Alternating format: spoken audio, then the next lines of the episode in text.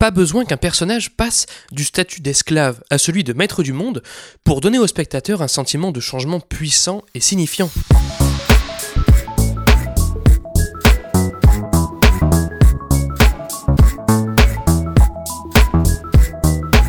Salut et bienvenue dans ce 45e numéro de Comment raconté, le podcast qui déconstruit les scénarios un dimanche sur deux. Aujourd'hui, l'eau sera notre kryptonite avec le thriller fantastique américain Incassable, écrit et réalisé par M. Night Shyamalan, sorti en décembre 2000 en salle. Ce sera l'occasion pour nous de définir ce que les narrateurs appellent arc transformationnel, évolution de personnage ou encore caractère arc.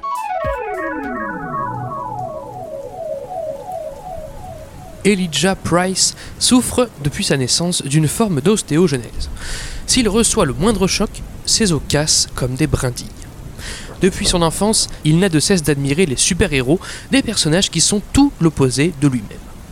Propriétaire d'un magasin spécialisé dans les bandes dessinées, il épluche alors, pendant son temps libre, les vieux articles de journaux à la recherche des plus grands désastres qui ont frappé les États-Unis.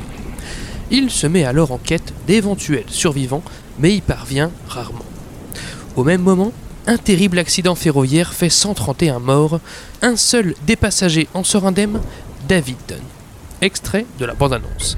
There are two reasons why I'm looking at you like this. One, because it seems you are the only survivor of this train wreck. And two, you don't have a scratch on you. I know what's going through your mind right now. Searching for meaning in all of this. Know one thing 131 people died so you could finally understand the destiny for which you were born. Are you ready for the truth?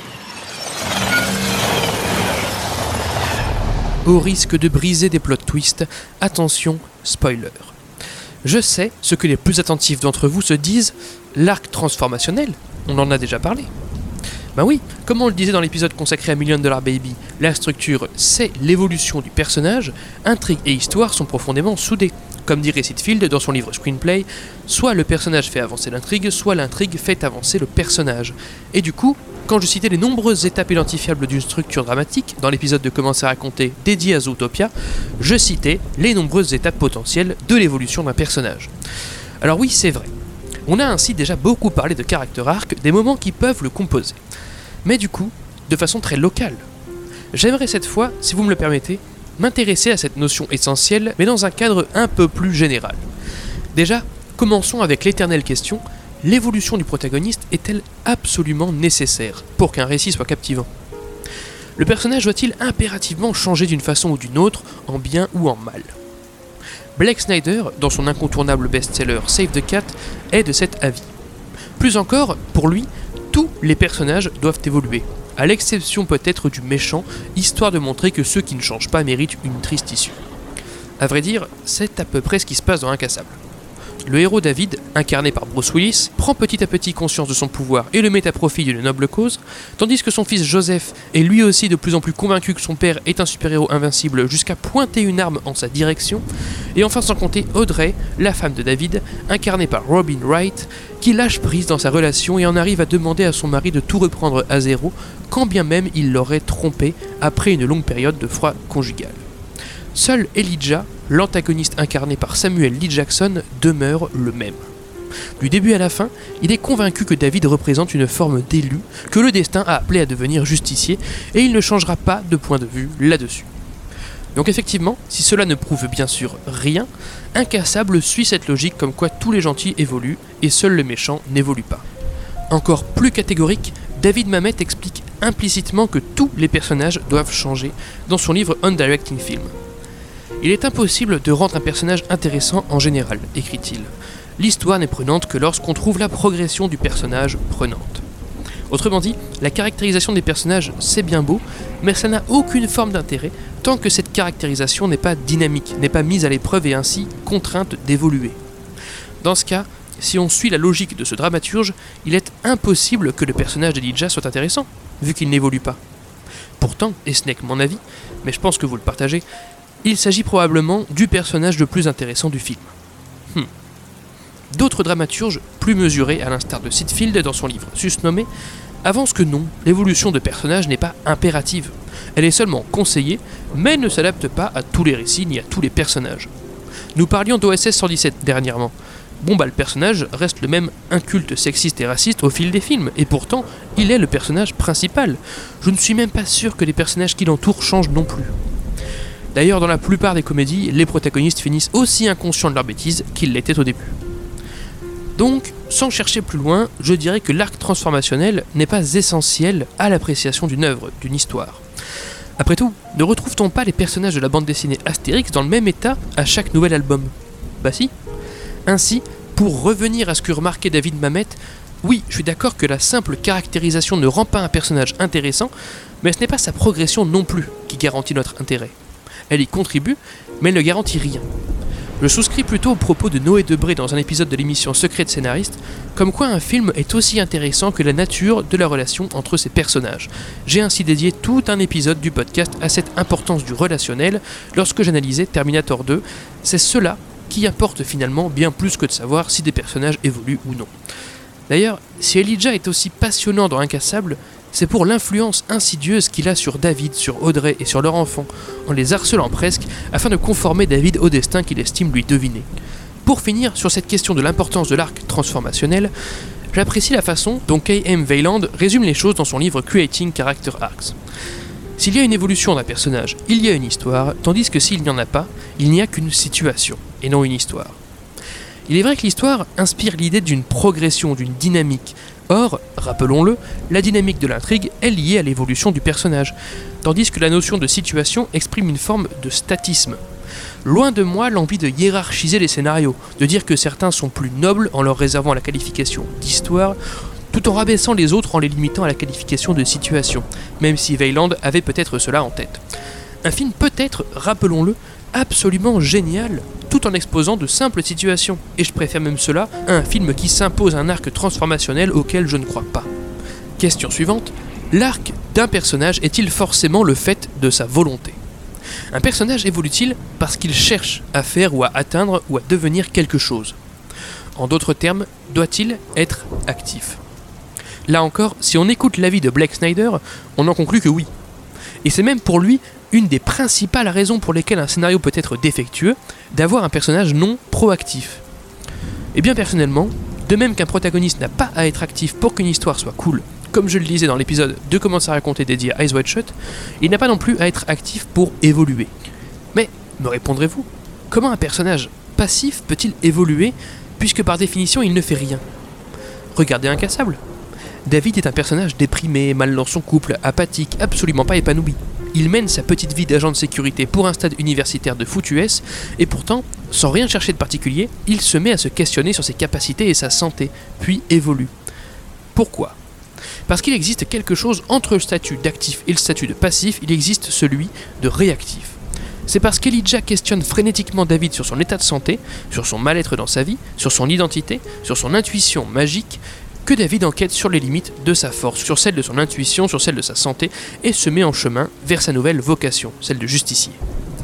Ici, David n'est pas actif, il voulait simplement vivre sa vie à la base. Non, il est réactif, il réagit aux paroles pressantes d'Elijah, le passionné de comics aux eaux de verre. Toujours dans Creating Character Arcs, K.M. Weiland vante ainsi l'archétype bien pratique du personnage impactant. Ce personnage s'oppose généralement au héros dans sa vision des choses, il provoque l'envie d'évoluer, donne le pouvoir et la force de le faire. Voilà l'intérêt d'Elijah pour David et sa famille. De fait, le protagoniste qui évoluera peut parfaitement être à la base un monsieur tout le monde sans grande ambition. Dans Fight Club, c'est Brad Pitt qui fait naître chez Edward Norton le besoin de quitter son confort consumériste. Dans De rouillé d'os, c'est Marion Cotillard qui contraint Mathias Schoenaerts à se responsabiliser. Weiland précise que souvent, le personnage impactant n'évolue pas et peut même se révéler être l'ennemi du héros dans le dernier acte ou lors d'un twist final. Et devinez ce qu'apprend David à la fin d'Incassable, une fois son arc transformationnel complété? Kelidja est un fou dangereux qui a provoqué des centaines de morts. Bref, un personnage peut évoluer sans nécessairement être actif ou animé par de grands projets, on peut également lui forcer un peu la main au moyen d'une rencontre opportune. Et c'est d'ailleurs, à mon humble avis, le moteur de changement le plus commun, y compris dans la réalité. Vous l'aurez remarqué, J'emploie différents termes depuis tout à l'heure pour renvoyer au caractère arc. Je parle d'évolution, de changement, de progression. C'est la même chose tout ça? N'y a-t-il, pour un personnage, qu'une seule façon d'évoluer? Bon déjà, vous le devinez, il y a l'arc positif et l'arc négatif, c'est-à-dire d'une part les personnages qui progressent, comme Tony Montana dans la première partie de Scarface, d'autre part les personnages qui régressent, comme Tony Montana dans la deuxième partie de Scarface. À ces deux arcs s'ajoute ensuite l'arc plat, tel que le théorise là encore K.M. Weyland, nous en parlions dans le premier épisode du podcast. Alors non, l'arc plat, ce n'est pas exactement pareil que l'absence totale d'arc. C'est une forme d'arc indirect. Dans ce cas de figure, le personnage en question n'évolue pas, mais provoque l'évolution positive ou négative des autres personnages. Finalement, l'arc plat, c'est l'arc du personnage impactant, donc l'arc d'Elijah dans Incassable. Mais on ne le trouve pas que chez des personnages secondaires. Les personnages principaux monolithiques tels que James Bond, Ethan Hunt ou John McClane contraignent leurs adversaires et leurs interlocuteurs à s'adapter, tandis que eux restent droits dans leurs bottes et dans leurs convictions. Ils ont un arc plat. Mais quand je parle des différentes façons de changer, je ne voulais pas forcément faire référence aux notions d'arc positif, plat ou négatif. Je m'intéresse surtout à la nature du changement. N'y a-t-il qu'un aspect sur lequel un personnage puisse changer? N'y a-t-il qu'une façon de changer? Les dramaturges se sont posé la question. Dans son ouvrage Comment écrire un film en 21 jours, Vicky King remarque par exemple qu'un personnage ne change pas. On ne peut pas littéralement changer. Non, on grandit. En effet, développe-t-elle, Changer, c'est passer fondamentalement d'une personnalité à une autre. Or, ce qui se passe en général est que notre personnalité évolue, et donc elle change. Elle s'enrichit, elle se modifie, se précise, s'intensifie, se nuance, mais on ne l'abandonne pas pour une autre. Dans Incassable, David demeure un personnage impassible, réfléchi, en retrait et responsable, quand bien même son visage s'éclaircit, quand sa vocation refoulée de justicier s'est concrétisée. Bon après, je ne parlerai pas forcément de grandir, puisque David gagne moins en maturité qu'en lucidité. Il ne devient pas plus adulte, il comprend simplement qui il est. King précise qu'on n'emploie pas pour rien le mot changer au lieu de grandir. C'est parce qu'il nous fait peur. On identifie certains de nos traits de caractère comme notre identité, et du coup on craint qu'un ami nous reproche Ah bah t'as changé toi Comment ça changer? Je ne suis plus moi? J'ai perdu ma personnalité? Alors oui, le comportement de plein de gens peut radicalement changer, mais bien souvent, dans le fond, la personnalité est restée la même. Et puis de toute façon, un personnage qui change du tout au tout aura du mal à convaincre un spectateur quand bien même cela arrive réellement dans le monde. Bref, un personnage ne change pas, il grandit, propose Vicky King. Mais concernant David, aucune des deux définitions ne convient à son arc. Donc poursuivons. Dans The Art of Character, David Corbett propose, à travers une métaphore routière, qu'un personnage qui grandit accélère, tandis qu'un qui se transforme tourne. Dans le drame social Ava de Léa Misius et dans les blockbusters Kick-Ass ou Wanted, un personnage accélère lorsqu'il gagne en maturité. Autrement dit, il gagne en pouvoir et donc en efficacité. Tandis que dans Black Swan ou Dogman ou Shining, le protagoniste dérive de son comportement initial vers un autre, de la docilité vers la furie ou la folie, comme s'il donnait la parole à une partie de lui jusqu'ici endormie, même si bien présente. On peut alors dire qu'il se transforme, car il tourne, car il change de direction. Cette laborieuse dichotomie me convient déjà mieux pour décrire David dans Incassable. Il ne grandit pas, il se transforme. Il était un monsieur tout le monde, sans histoire, passif et tranquille. Il devient un justicier actif et aux aguets, quand bien même cela se passe dans le secret et sans que sa femme Audrey n'en sache rien. Mais on n'y est pas encore. Je ne résumerai pas le parcours de David comme une simple transformation. Cela n'intervient que dans les 20 dernières minutes du film. Je m'en remets alors aux paroles de Jean-Marie Roth dans son manuel L'écriture de scénario. Il ne faut pas confondre un personnage qui se transforme avec un personnage qui se découvre. Voilà, on y est. Voilà ce que fait David dans l'essentiel d'Incassable, ce que fait Bruce dans Batman Begins, ce que fait Justine dans Grave, ce que fait Sam dans Moon, il se découvre. David cerne sa vocation, ses capacités, son identité, il cerne comment il peut contribuer à la société, et il trouve enfin sa place dans le monde, protéger et secourir ses semblables. Entendu.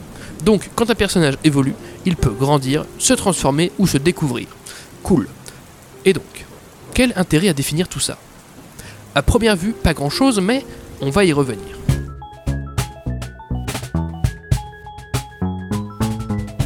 Read people that you like um, and try to figure out why you like them. And when you see something or read something that you don't like, try to figure out why you don't like that. Be a diagnostician. Point suivant, comment un arc transformationnel s'orchestre-t-il? Je ne veux pas dire sur le plan local. hein. Pour rappel, je ne parle pas des étapes particulières qu'il peut traverser, je veux dire sur le plan général. John Truby prévient les scénaristes dans l'anatomie du scénario qu'une erreur de débutant consiste à décrire un personnage sous plein de traits différents et de le faire évoluer d'un coup, soudainement, à la fin du film. Et oui, pour qu'un caractère arc soit convaincant, il doit être construit progressivement, il doit être amené. Il y a une gamme de petits changements qui mènent finalement à un plus grand changement. Et tout cela se fait d'après un processus particulier. Ainsi, toujours dans son livre, Vicky King explique que la première partie d'une histoire consiste à l'acceptation, tandis que la deuxième partie consiste au grandissement. D'abord, le personnage évolue dans sa tête, puis il évolue dans son comportement. John York emploie une formule semblable dans son livre Into the Woods. D'abord, le personnage découvre une vérité, puis il l'assimile. Voilà pourquoi il était important de définir la nature d'une évolution. Un personnage dont le changement de comportement est crédible, qu'il grandisse ou qu'il se transforme, passe forcément d'abord par une longue étape de découverte de lui-même. La réciproque n'est pas toujours vraie. Parfois, il n'y a que la prise de conscience, la découverte de soi, comme dans le film Grave que je citais à l'instant, sans le changement de comportement, mais si le personnage modifie son comportement en profondeur, on ne peut pas échapper à l'étape préliminaire d'acceptation d'une vérité, de découverte. Je parlais de Black Swan, de Dogman et de Shining concernant la dynamique de transformation. Eh bien, c'est respectivement la prise de conscience d'une incapacité à incarner un personnage sombre, la prise de conscience de l'incapacité à affronter plus grand que soi, et la prise de conscience de l'incapacité à écrire qui pousse les trois protagonistes à évoluer. Ils n'évoluent pas par magie. Bon, ils ne sont pas forcément maîtres de la révolution, mais ils sont actifs dans leur lâcher-prise, dans leur ouverture au changement. Dans Incassable, Bruce Willis finit par reconnaître son invulnérabilité, par reconnaître que son accident de jeunesse était un mensonge afin d'interrompre sa carrière de footballeur et de séduire sa future femme, par reconnaître qu'il a un don de clairvoyance lorsqu'il heurte une personne potentiellement menaçante, et par reconnaître que l'eau est sa seule véritable faiblesse. À partir de là, il décroche son téléphone et demande à Elijah ce qu'il doit faire. Autrement dit, après 1h15 de prise de conscience, David se demande enfin comment agir conformément à sa véritable vocation. Alors, détaillons. D'abord, savoir, ensuite, agir. Commençons par le savoir.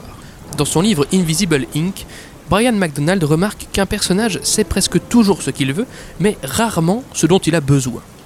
Être clairvoyant à son propre sujet, on en parlait en évoquant Watchmen, est infiniment rare et compliqué.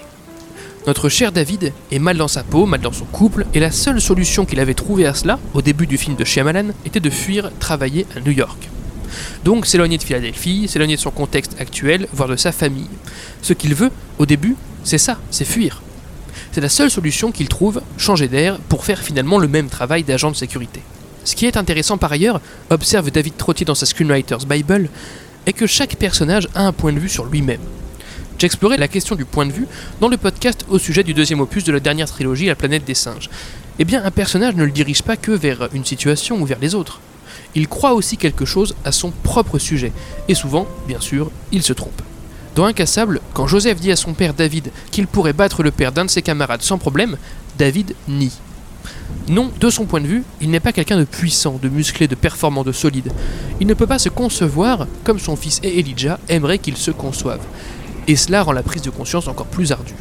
Ainsi, remarque Vicky King toujours dans son livre, avant de grandir, un personnage dénie, il s'énerve, il désespère, bref, il se défend contre le changement. David insiste longuement auprès de sa femme pour qu'elle se souvienne d'un jour où il est tombé malade. Il ne peut pas entendre qu'elle ne s'en souvienne pas. Quand, face à Elijah, Joseph rappelle à son père David l'accident de voiture de sa jeunesse, rappelons qu'il s'agit d'un mensonge, David saute sur l'occasion pour affirmer à Elijah qu'effectivement, il a bien déjà été blessé. Une belle preuve de déni, comprend-on plus tard. Quand le protagoniste apprend qu'il avait vu juste, au moment où il pressentait un flingue argenté avec une crosse noire dans la poche d'un supporter, il minimise l'intuition en disant juste que la plupart des flingues sont gris avec une crosse noire. En gros, David n'est pas prêt à entendre qu'il puisse être particulier, qu'il puisse être doté de capacités surhumaines. Et j'ai envie de dire qu'il ne le serait pas. Donc, la simple assimilation d'une vérité est compliquée pour le personnage sujet à l'évolution. Il faut beaucoup de temps et de persuasion de la part du personnage impactant pour que le protagoniste ouvre une brèche dans son propre esprit. Tout ce que veut le protagoniste dans la première partie de son arc, explique Craig Mazin dans l'épisode 403 du podcast Script Notes, c'est revenir à sa vie d'avant. David en arrive à demander à Elijah de sortir de sa vie, de ne plus les contacter ni lui, ni son gosse, ni sa femme. Si triste était son quotidien, il le préférait à cette tortueuse remise en question. Le personnage est alors, remarque King, plus occupé à chercher une solution qu'à véritablement définir le problème.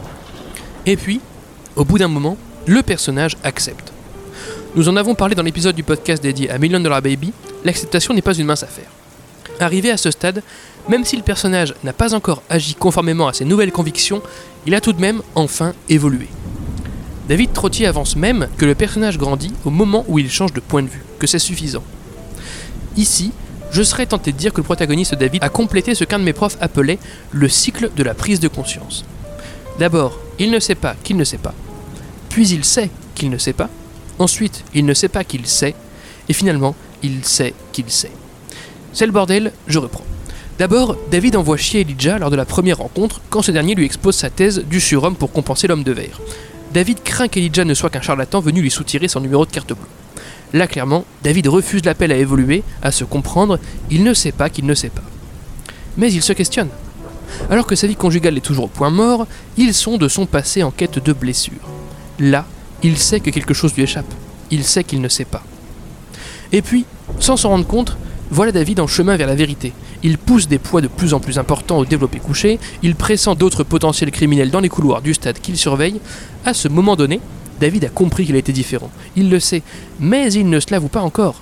Il nie effectivement auprès de son fils, quand il le récupère à l'école après une bagarre, être quelqu'un de fort. Il ne sait pas qu'il sait. Enfin, le héros finit par accepter sa situation, par reconnaître son mensonge au sujet de son accident de jeunesse quand il s'est rendu dans une casse pour voiture accidentée, et décroche son téléphone pour demander à Elijah quoi faire.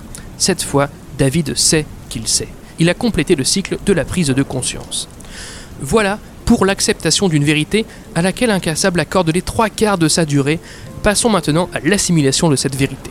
Dans Inside Story, Dara Marx explique que l'évolution du personnage requiert de l'épuisement. Il ne suffit pas d'avoir conscience, il faut traverser une situation suffisamment déplaisante. Bah oui, à titre personnel, je suis arachnophobe. Quand on m'explique que la plupart des araignées ne font aucun mal, je peux accepter cette vérité. Ça n'empêche pas que, si je vois une araignée au plafond quand je me couche, je vais pas m'endormir si facilement. La théorie, c'est une chose, la pratique, c'en est une autre. Quand David appelle Elijah pour savoir quoi faire de son pouvoir, Elijah l'invite simplement à aller où sont les gens, les choses viendront d'elles-mêmes. Il précise ensuite que c'est normal d'avoir peur. Elijah sait que la prise de conscience n'est pas suffisante et prend soin de préparer David à son destin. Une fois en place dans une gare, David tend les bras et reste attentif à ses intuitions. Il pressent alors plusieurs malfaiteurs.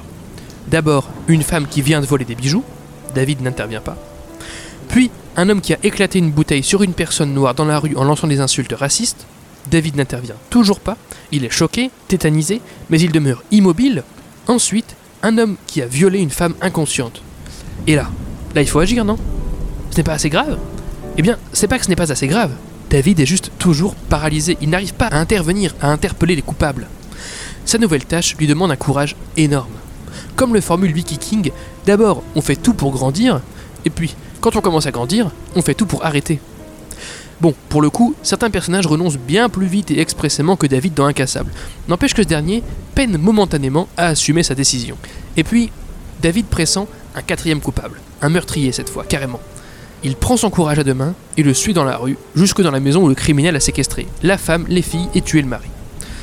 David les sauve une à une et se fait surprendre par le tueur. Voilà notre héros frappé et projeté dehors dans une piscine, sa kryptonite pour rappel puisque l'eau le renvoie à un traumatisme d'enfance où il a failli se noyer. Ce triste retournement de situation rappelle la méthode décrite par l'écrivain Vladimir Nabokov. D'abord, on fait monter un personnage à un arbre, puis on lui jette des pierres à la tronche. Ah, donc David a assimilé une vérité.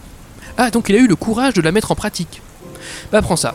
Tiens, ton pire cauchemar, ta grande faiblesse, te voilà immergé dedans. Daramark disait qu'il faut de l'épuisement David est servi. Une fois sorti d'affaire, grâce à un coup de main des victimes qu'il a sauvées, voilà le protagoniste plus affaibli que jamais. Il s'est relevé du pire, il y a survécu. Retourner au combat malgré ce qu'il vient de subir prouvera une fois pour toutes sa nouvelle conviction. Et heureusement, c'est ce qu'il fait. David rentre dans la maison et étrangle péniblement le tueur. Cette fois, l'arc transformationnel est bien complété.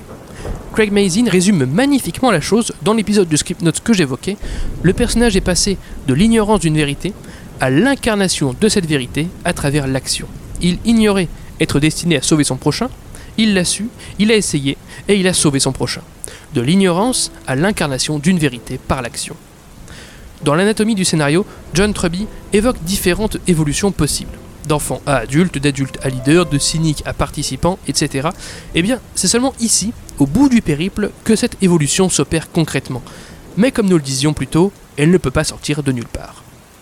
Le storytelling, conclut John York dans Into the Woods, c'est la dramatisation du processus d'apprentissage. Nous l'évoquions dans le podcast au sujet de La La Land. Allez, petit aparté avant de vous quitter, encore un peu de patience. Comment proposer une évolution crédible du personnage? Certains films passent des plombes à faire accepter des choses toutes bêtes aux protagonistes, et franchement on y croit, et puis d'autres les font énormément progresser en un éclair, et parfois on y croit aussi. Mais des fois dans le premier cas on s'ennuie, et dans le second cas on perd notre empathie pour le personnage. Truby explique qu'un personnage qui répond à un petit besoin n'est pas très intéressant, comme moi tout à l'heure avec mon histoire d'arachnophobie. Et à l'inverse, un personnage qui répond à un énorme besoin paraît invraisemblable. Tout réside alors, nous dit-il, dans la capacité du scénariste à établir l'importance de l'arc et les étapes successives qui le composent. Accepter d'être un surhomme dans un monde rationnel demande énormément de temps. Dans la plupart des films de super-héros, cela se fait assez vite, par ellipse, et du coup on perd notre empathie pour le personnage. On s'amuse de ses péripéties peut-être, mais on ne se met plus à sa place. De mon point de vue, la prouesse du film Incassable a été, notamment en prenant le temps nécessaire pour faire naître chez son personnage une vérité, de garder l'empathie du spectateur pour un personnage pourtant surréaliste. Son cheminement semble crédible. Fondu au noir pour ce 45e numéro de Comment c'est raconté. Merci pour votre écoute j'espère qu'il vous a intéressé.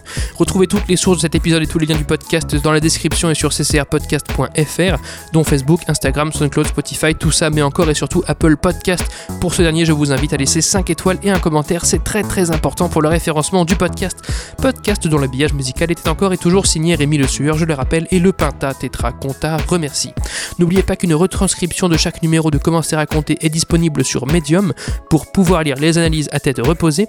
Je m'appelle Baptiste Rambaud, disponible sur Twitter pour répondre à vos questions, à vos réactions, et vous donne donc rendez-vous dans deux semaines pour la 46e séance. Ciao